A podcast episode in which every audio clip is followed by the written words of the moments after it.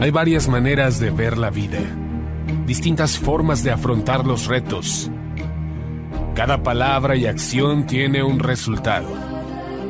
Crisis o cambio. Imposibilidad u oportunidad. Derrota o victoria. Destino o decisiones. Culpabilidad o responsabilidad. Mentira o verdad. Víctima o vencedor. La diferencia se marca en los pensamientos, las ideas y las acciones. Esto es Mensajes de Victoria con Marco Tulio Carrascosa.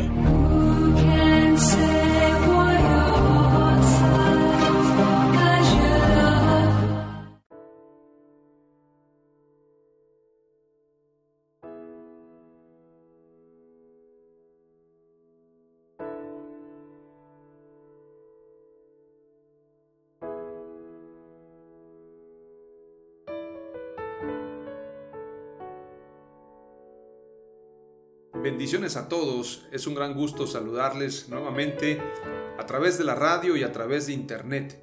Verdaderamente es un privilegio y una gran alegría poder llegar hasta sus hogares, hasta sus trabajos, oficinas, transportes, en el lugar que se encuentren, en el taller también. Mucha gente nos escucha desde el taller del trabajo y verdaderamente esto nos llena de gusto poder llegar hasta ustedes compartiendo el poderoso mensaje de la palabra de Dios. Estamos en la serie Transformación Generacional y hoy vamos a ir a un tema muy interesante en el episodio número 18. Vamos a irnos al tema que lo hemos titulado Nuestra identidad en Dios. Sí, nuestra identidad en Dios. Tú y yo tenemos una identidad y no nos identificamos con el América, las Chivas, el PRI, el PAN, el PRD, Morena, el Partido Republicano, el Partido Demócrata, eh, Cristiano Ronaldo, Messi, Real Madrid, Barcelona. No estoy hablando de esa identidad, estoy hablando de la identidad que tenemos en Dios. Y esta identidad en el creyente, esta identidad en el cristiano es muy importante para poder sobrellevar cada situación de la vida. Si tú y yo no tenemos una identidad, somos vulnerables a ser cambiados, a ser de alguna forma afectados en nuestra mentalidad, en nuestro corazón, en nuestra forma de ser. Usted sabe que hay una guerra ideológica hoy en día y estas élites y, estos movimientos contrarios a la iglesia han buscado desde hace muchos años atrás, desde hace décadas atrás, cientos de años, a través de diferentes movimientos, generar una línea de pensamiento contraria a la iglesia. Hay quienes se han remontado al tiempo de Karl Marx, hay quienes se han remontado a, estos personajes contrarios eh, como Popper y, otros que se han levantado en contra del el pensamiento cristiano. De hecho, Karl Marx decía que todo pensamiento religioso se debía de desaparecer totalmente. Y uno de los que combatió con esta ideología en su tiempo y que de alguna manera los reconocen como los padres de la sociología y las relaciones humanas, es este personaje que escribió acerca de también de la importancia de la religión en la sociedad. Este personaje llamado Max Weber, este eh, sociólogo y filósofo alemán que habló de la importancia y habló de los beneficios que trajo la reforma a Europa. Mucha gente desconoce de la reforma, desconoce de alguna manera los beneficios que trasladó la reforma al mundo. Max Weber en uno de sus libros escribe que Europa tiene un crecimiento asombroso, no por el renacentismo necesariamente, sino por la reforma. La reforma trajo libertad, la reforma trajo educación, la reforma trajo un despertar en la humanidad. Porque la Biblia, sabemos todos que la Biblia es el alimento del creyente. No solo de pan vivirá el hombre, sino de toda palabra que sale de la boca de Dios. Por si fuera poco, la Biblia es luz, la Biblia es una lámpara a nuestros pies para caminar en este tiempo de oscuridad del mundo. Y en el tiempo del oscurantismo se le reconoce así, oscurantismo porque fue tanta la ignorancia La gente creía en brujas, creía que las brujas volaban con escobas, la gente pensaba y, llegaron a creer que el Papa era el vicario de Cristo, el representante de Cristo en la tierra. Entonces, de alguna forma, la gente vivía con muchos temores porque los papas de esas épocas llegaron a tal grado de vender las indulgencias.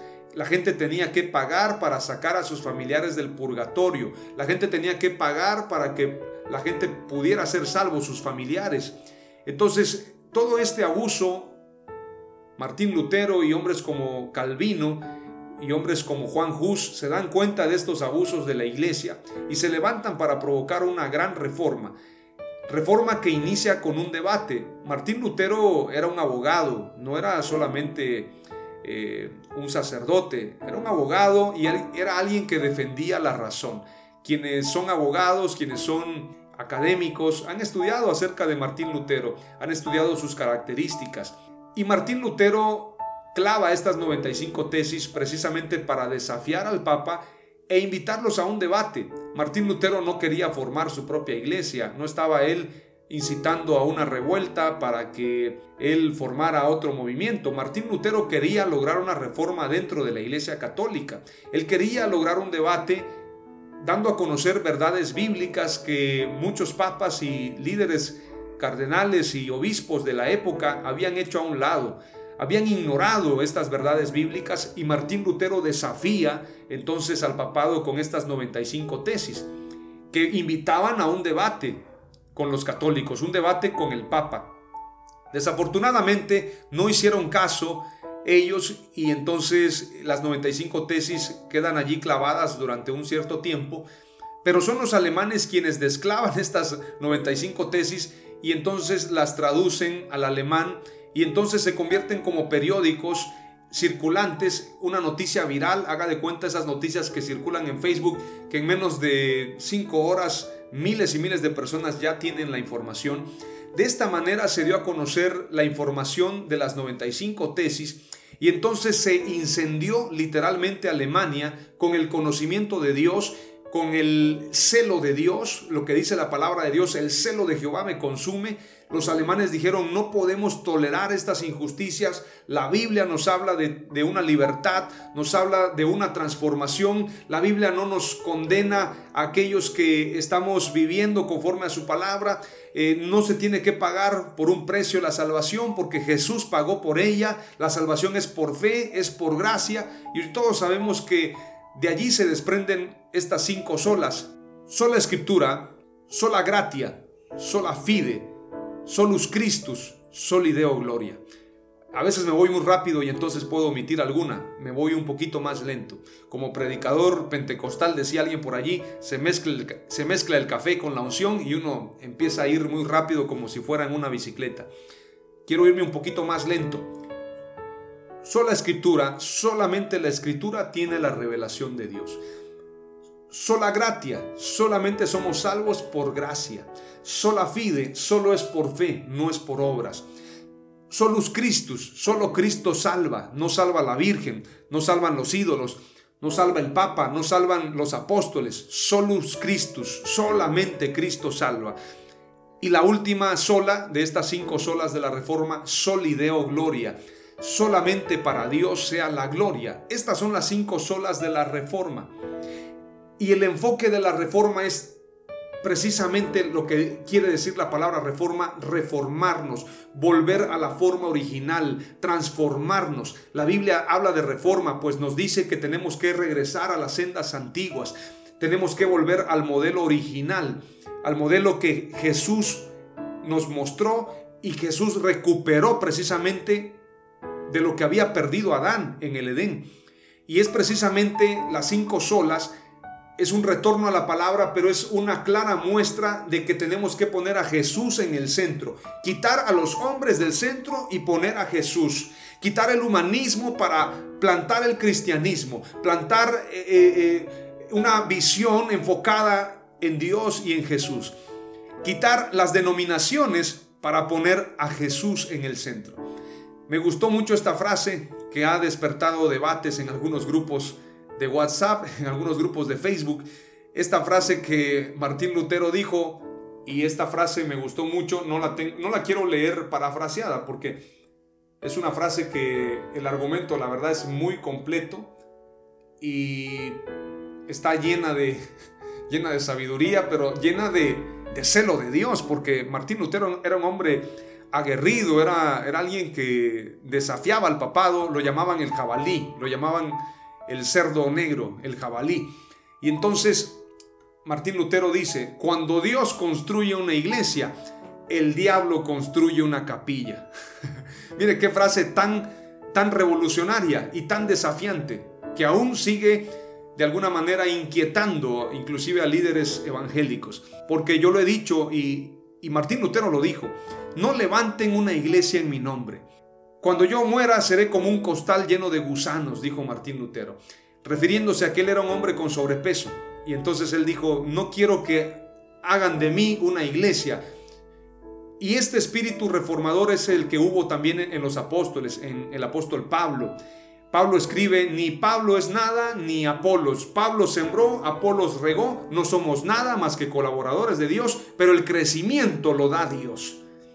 A Él sea la gloria, la honra y el reconocimiento por los siglos de los siglos.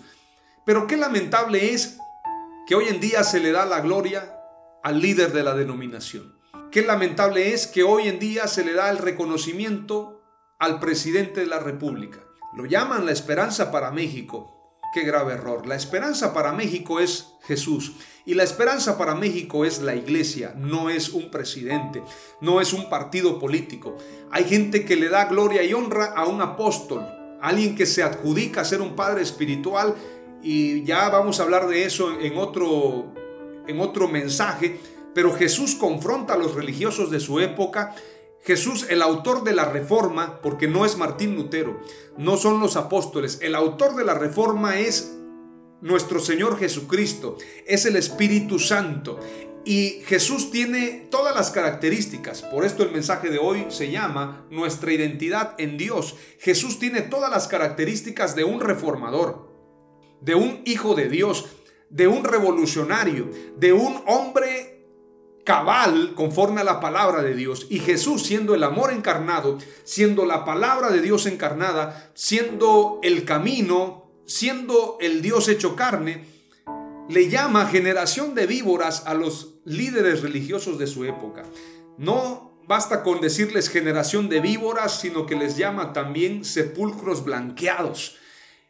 Imagínese, alguien podría decir, porque hoy en día cuando se dan los debates, algunos se peinan, otros se eh, disgustan, otros de alguna forma se sienten ofendidos. ¿Qué tal si hubieran escuchado a Jesús? ¿Qué tal si hubieran escuchado el mensaje de Jesús en su tiempo? Jesús diciéndole generación de víboras a los líderes religiosos, no era cualquier persona. Jesús entrando al templo, a mí me gusta mucho ese pasaje, esa escena eh, yo quisiera que eh, en las películas no logran describirla totalmente. Pero cuando Jesús va entrando en un pollino representa humildad. El pollino representa humildad, mansedumbre. Pero qué curioso que en esa mansedumbre entra al templo y volca las mesas con un azote de cuerdas.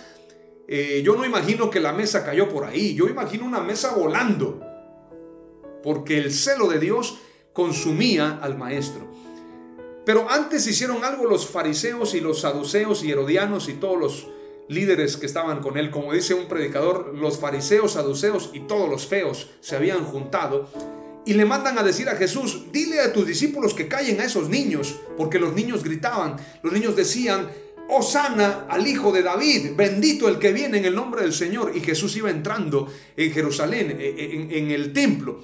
Y entonces estos fariseos se indignan y estos líderes y dicen, la gloria es para, para Dios, no para este hombre. Pero ellos no sabían y no entendían que Jesús era el Dios hecho hombre y que ellos hipócritamente decían darle la gloria a Dios, pero no le estaban dando la gloria a Dios, sino que habían hecho a un lado los mandamientos de Dios por darle al, al pueblo, a la sociedad judía, a la sociedad que habitaba en Jerusalén, le daban mandamientos de hombres, cargas, cargas que ni ellos querían, ellos no querían moverlas ni con un solo dedo. Entonces Jesús, por amor al pueblo, tenía ese celo de Dios, ese celo que le consumía. Habían hecho negocios en, el templo eh, para poder presentar ofrenda, tenían que comprar tórtolas y comprar corderos a altos precios y tenían que cambiar las monedas, habían ahí cambistas, había un negocio, la casa de oración se había convertido en una cueva de ladrones literalmente. Las personas que querían ofrendar a Dios no podían hacerlo con libertad porque tenían que hacerlo con las con los corderitos y con los, las tórtolas que estaban en el templo. Y tenía que ser con la moneda que se manejaba en el templo. Es decir, alguien no podía llegar con sus tórtolas que había encontrado en, algún lugar, sino tenían que ser las tórtolas que se vendían en el templo para poder ofrecer sacrificio. Algo similar a esto fue lo que observó Lutero con el abuso de los, de los papas y de los líderes religiosos católicos. Ese tipo de negocio, vendiendo la salvación, vendiendo las indulgencias. Hoy en día no se vende eso. Hoy en día se vende la paternidad, se vende la cobertura, se vende el liderazgo, se venden cursos para que tú puedas ir creciendo. Paso uno, paso dos, paso tres, el encuentro, el posencuentro y el reencuentro. Y todas esas cosas que tienen mucha similitud con lo que se vivió en el tiempo de Jesús, con lo que se vivió en el tiempo de Martín Lutero. Y por eso insistimos en decir que se necesita urgentemente una gran reforma. Bueno, volviendo al tema, Jesús se molesta por esto y le dice a los, a los, perdón, a los líderes, si ellos se callan, las piedras van a hablar. Es decir, les está diciendo, no, no me provoquen más a ira. Y dice la escritura que con un azote de cuerdas volcó las mesas de los cambistas. Yo imagino una escena, quisiera que usted se lo imagine. Jesús era, no solamente era Dios hecho hombre, sino que Jesús era un hombre que caminaba. Tenía piernas fuertes, sin duda alguna. Tenía brazos fuertes, pues había trabajado con un carpintero. ¿Usted ha visto un carpintero lleno de venas? Trabajan con la madera, trabajan con el martillo. Jesús tenía fuerza. Cuando tomó esa mesa, la arrojó muchos metros lejos de allí, hizo un alboroto y dijo, mi casa será llamada casa de oración, no cueva de ladrones. Y entonces los líderes religiosos se quedaron callados. Lo único que le dijeron, ¿con qué autoridad haces estas cosas? Y Jesús les dijo. Jesús les respondió como responden los reformadores, con otra pregunta. Cuando te hagan una pregunta, no respondas a la pregunta como tal, porque los hipócritas acostumbran hacer preguntas. Respóndeles con otra pregunta que no tenga respuesta para ellos, porque la respuesta que ellos darán o los dejará evidenciados o terminarán reconociendo la verdad. Jesús les dice, les responderé a ustedes si me responden otra pregunta. ¿El bautismo de Juan era de los hombres o era de Dios? ¿Qué pregunta? Esta es una pregunta de jaque mate. Y el pueblo estaba con Jesús, puesto lo, habían recibido. Por eso cuando muchos predicadores, eh, yo he escuchado predicadores que dicen, y es que el pueblo entregó a Jesús y lo mataron. Los mismos que habían recibido milagros entregaron a Jesús. Eso no es cierto. Cuando los líderes religiosos capturan a Jesús, lo hacen en secreto. Y Jesús le dice a los líderes religiosos y a los romanos, a los soldados, ¿cuánto tiempo estuve en el templo y no me capturasteis ahí? Ahora como a un vil ladrón me vienen a capturar en secreto, en oculto y de noche. Porque a Jesús no lo podían capturar en el templo. ¿Sabe por qué? Porque el templo estaba volcado hacia él. Un hombre que hacía milagros, un hombre que sanaba a los enfermos, un hombre que limpiaba a los leprosos, un hombre que caminaba en el mar, un hombre que echaba fuera demonios. El hombre de Dios, el Hijo de Dios, el Dios hecho hombre, habitando en la tierra, tenía a las multitudes con él. Pero él no, no se conformaba con eso. Por eso Jesús les decía a los que lo seguían, si quieren seguirme, niéguense a sí mismo, a sí mismos, tomen su cruz y síganme. Porque Jesús veía los corazones. Mucha gente sigue a Jesús por los milagros. Grandes multitudes le seguían a causa de las señales, dice el pasaje. Pero a causa de las señales. Pero tú y yo no debemos de seguir a Jesús por las señales, sino por quien es Él. Él es el pan que descendió del cielo y tenemos que buscarlo por lo que Él representa. Y Jesús les dice, ¿Con qué autoridad? Le preguntan, ¿con qué autoridad haces esto? Les responderé si me responden esta pregunta. ¿El bautismo de Juan era de los hombres o era de Dios? Y ellos dicen, como el pueblo estaba allí, si le decimos que era de los hombres, el pueblo nos va a apedrear, porque el pueblo está con él. Si decimos que era de Dios, nos preguntará, ¿y por qué no le creísteis? Entonces estos líderes pusilánimes, hipócritas y falsos respondieron, no podemos decirte lo que nos estás preguntando. Entonces Jesús les dijo, si ustedes no me responden, tampoco yo puedo responderles. Y entonces Jesús se quedó allí en el templo predicando. Recuerden que a Jesús lo sacaron del templo. Cuando regresa al templo, regresa en la entrada triunfal. Se queda un tiempo allí y cuando lo capturan, lo hacen en secreto. Entonces, hablándote de todo esto, quiero decirte que nuestra identidad es Jesús. Jesús es el único con quien nos identificamos. Quiero leerte algunos pasajes, ya me extendí mucho. Y bueno, quiero oro al Señor en el nombre de Jesús que pueda desarrollar estas cinco palabras claves de lo que quiero decirte acerca de nuestra identidad. Nuestra identidad en Dios. Dios quiere darnos una identidad. Génesis 1.26 dice lo siguiente. Toma, nota de las palabras claves. Palabra clave número uno. Dios quiere darnos una identidad. Génesis 1.26 dice, y dijo Dios, hagamos al hombre a nuestra imagen, conforme a nuestra semejanza, y ejerza dominio sobre los peces del mar, sobre las aves del cielo y sobre los ganados, sobre toda la tierra, y sobre todo reptil que se arrastra sobre la tierra. Hagamos al hombre a nuestra imagen y semejanza. Esto es identidad. Si buscamos el significado de identidad es lo siguiente. En las ciencias sociales, la identidad es, en términos generales, la concepción y expresión que tiene cada persona acerca de su individualidad y acerca de su pertenencia o no a ciertos grupos, es decir, con quién te identificas. Si te quieres identificar con Dios, tienes que recordar que somos a imagen de Dios creados. Y tú no puedes menospreciar a alguien por ser morenito, por ser negro, por ser blanco, por ser amarillo, por ser flaco, por ser delgado, por ser gordo, por ser eh, fuerte, no puedes discriminar a nadie porque todos y cada uno de nosotros fuimos creados conforme a la imagen de Dios. Cada persona tiene la identidad de Dios en su vida. Palabra clave número dos. Si somos hijos de Dios, nuestra identidad está en Dios. Primera de Juan 3.2 señala lo siguiente. Amados, ahora somos hijos de Dios y aún no se ha manifestado lo que hemos de ser pero sabemos que cuando Él se manifieste, seremos semejantes a Él porque le veremos tal como Él es. Eso es identidad. Isaías 43.1 señala lo siguiente.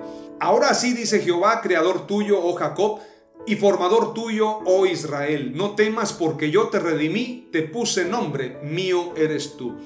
Tú y yo tenemos un nombre, somos hijos de Dios. A todos los que lo recibieron les dio potestad de ser hechos hijos de Dios. Así que tenemos una identidad y la palabra clave número dos, si somos hijos de Dios, nuestra identidad está en Dios. Tu identidad no está en lo que diga tu familia acerca de ti, en lo que digan los gobernantes, en lo que digan los medios de comunicación, en lo que diga tu denominación inclusive. Tu identidad está en lo que Dios dice acerca de ti. Así que si somos hijos de Dios, nuestra identidad está en Dios. Palabra clave número 3, la identidad de la iglesia está en Jesús. Tú tienes que enfocarte en Jesús, solamente en Él. Juan 14, 6 señala lo siguiente. Jesús les dijo, yo soy el camino y la verdad y la vida. Nadie viene al Padre sino por mí. Si Él es el camino, vamos a enfocarnos en el camino, caminar como Él caminó, seguir sus pisadas. Él es el camino, Él es la verdad, no hay otra verdad. Cuando alguien dice nadie tiene la verdad absoluta, yo les contesto, claro que sí la tenemos, puesto si tengo a Jesús, tengo la verdad absoluta en mi vida. La verdad es Jesús y la vida es Jesús. Así que vive como Él vivió, tu identidad está en Jesús. Hebreos 12, 1 al 2, por si fuera poco. Por tanto, nosotros también, teniendo en derredor nuestro tan grande nube de testigos, despojémonos de todo peso y del pecado que nos asedia y corramos con paciencia la carrera que tenemos por delante, puestos los ojos en Jesús, el autor y consumador de la fe, el cual por el gozo puesto delante de él, sufrió la cruz menospreciando el oprobio y se sentó a la diestra del trono de Dios. ¿En quién vas a poner tu mirada? ¿En el apóstol? ¿En el profeta? ¿En Martín Lutero? ¿En el apóstol Pablo? ¿En el líder de la denominación? ¿En el presidente?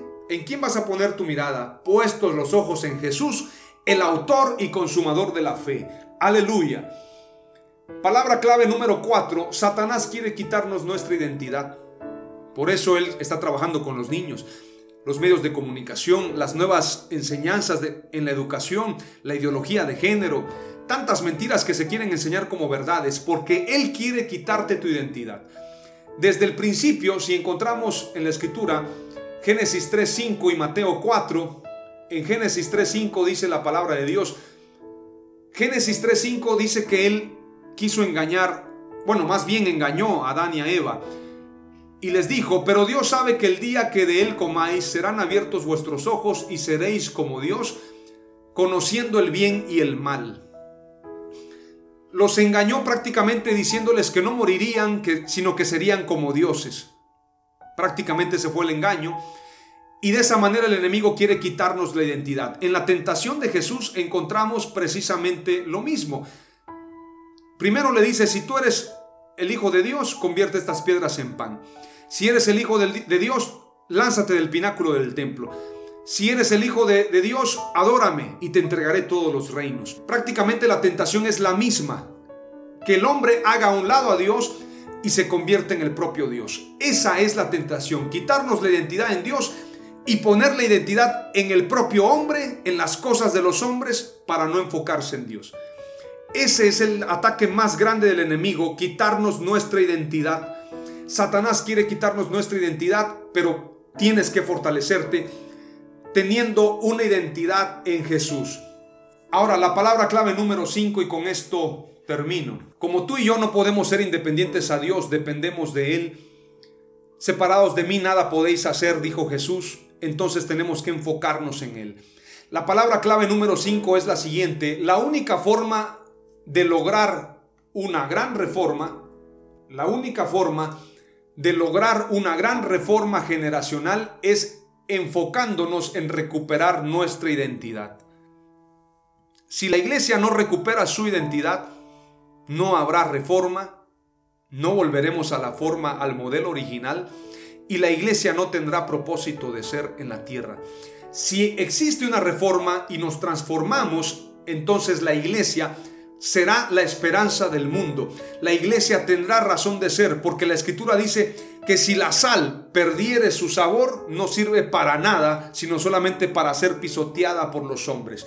Si la iglesia no es la sal de la tierra, no servimos para nada tú y yo. Y ser la sal representa curar las heridas de la gente, pero representa evitar la corrupción. La sal servía para preservar los alimentos y tú y yo estamos aquí para evitar la corrupción y combatir la corrupción y todo juicio y toda transformación inicia primeramente en la casa. Así que tú y yo tenemos que tomar el sentido de lo que es la iglesia, recobrar ese sentido y entenderlo. Termino con lo siguiente, una frase muy importante. En el tiempo de Daniel, se le cambió los nombres a los que trabajaban con Daniel, inclusive al mismo Daniel. ¿Por qué lo hicieron? Porque les querían quitar su identidad. Hoy en día el enemigo quiere cambiarnos el nombre, cambiarnos nuestra identidad, pero allá tú si lo permites. Te voy a leer lo que dice la escritura en Daniel capítulo 1 y verso 7. Entre estos estaban Daniel, Ananías, Misael y Azarías de los hijos de Judá. Y el jefe de los oficiales les puso nuevos nombres. A Daniel le puso Belsasar, a Ananías Sadrach, a Misael Mesac y a Azarías Abednego, nombres paganos. ¿Por qué? Porque estaban en un imperio babilónico. Pero quiero decirte algo, en medio de ese imperio babilónico, el pueblo de Israel combatió esto con la contracultura. Estando dominados, pero dominando ellos con su cultura, Daniel logró una transformación con Sadrat, Mesad y Abednego. Y mira lo que declararon Sadrat, Mesad y Abednego en el tiempo que los encerraron en el horno de fuego. Declararon lo, lo siguiente acerca de que si eran o no eran liberados por Dios. Pero si no lo hace, has de saber, oh rey, que no serviremos a tus dioses, ni adoraremos la estatua de oro que has levantado. Hagan lo que hagan con nosotros, nosotros no adoraremos esa imagen. No lo haremos porque nosotros tenemos identidad. Nosotros no somos con el nombre que nos han llamado, Sadrat, Mesat y Abednego, sino que nosotros somos Daniel, Ananías, Misael y Azarías. Así que declárale al diablo, yo no soy lo que tú digas de mí, yo no soy lo que la gente diga de mí, sino que yo soy lo que Jesús declara acerca de mí. Eso es tener identidad.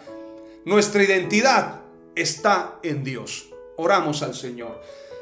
Padre amado, te doy gracias por esta palabra. Deseo en el nombre de Jesús que esta palabra sea como un periódico, Señor, que circule, que sea una revolución y que levantemos todos juntos una gran reforma.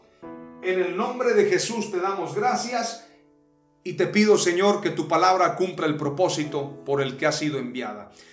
Aleluya, en el nombre de Jesús. Amén.